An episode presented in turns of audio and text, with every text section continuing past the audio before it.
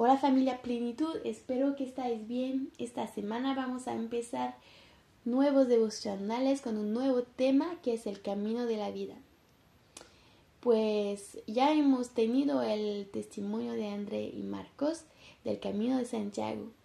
Hay mucha gente que hace este camino para buscar sentido. Y es verdad que en la vida a veces vamos a pasar por momentos en los cuales no sabemos el sentido de lo que estamos haciendo. Pero en otros momentos vamos a tener muy claro el sentido de lo que estamos haciendo.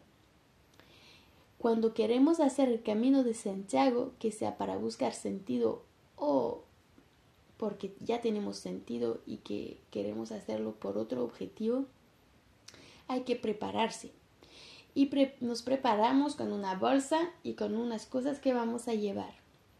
Entonces, ¿qué es lo necesario? Pues zapatos para caminar, una ropa para la ropa para caminar como las camisas, un jersey, un impermeable, también un jabón para ducharse, unas toallas para secarse, el saco de dormir, los tapones también para dormir, la credencial y el y bueno, un poco de dinero para poder comprar lo necesario.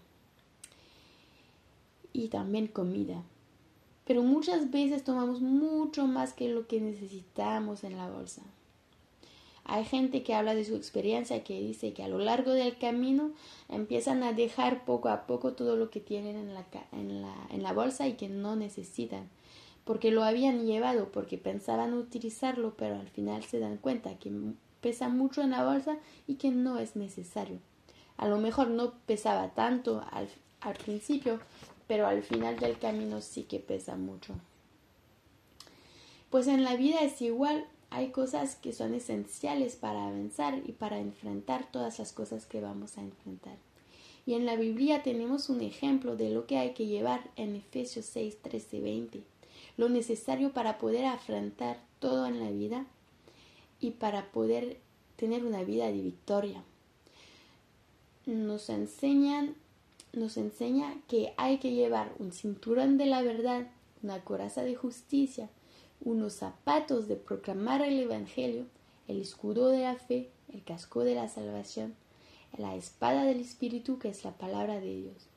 Todas estas cosas son cosas que protegen a todo el cuerpo para enfrentar todas las cosas de la vida. Y también nos dice que hay que orar en todo momento.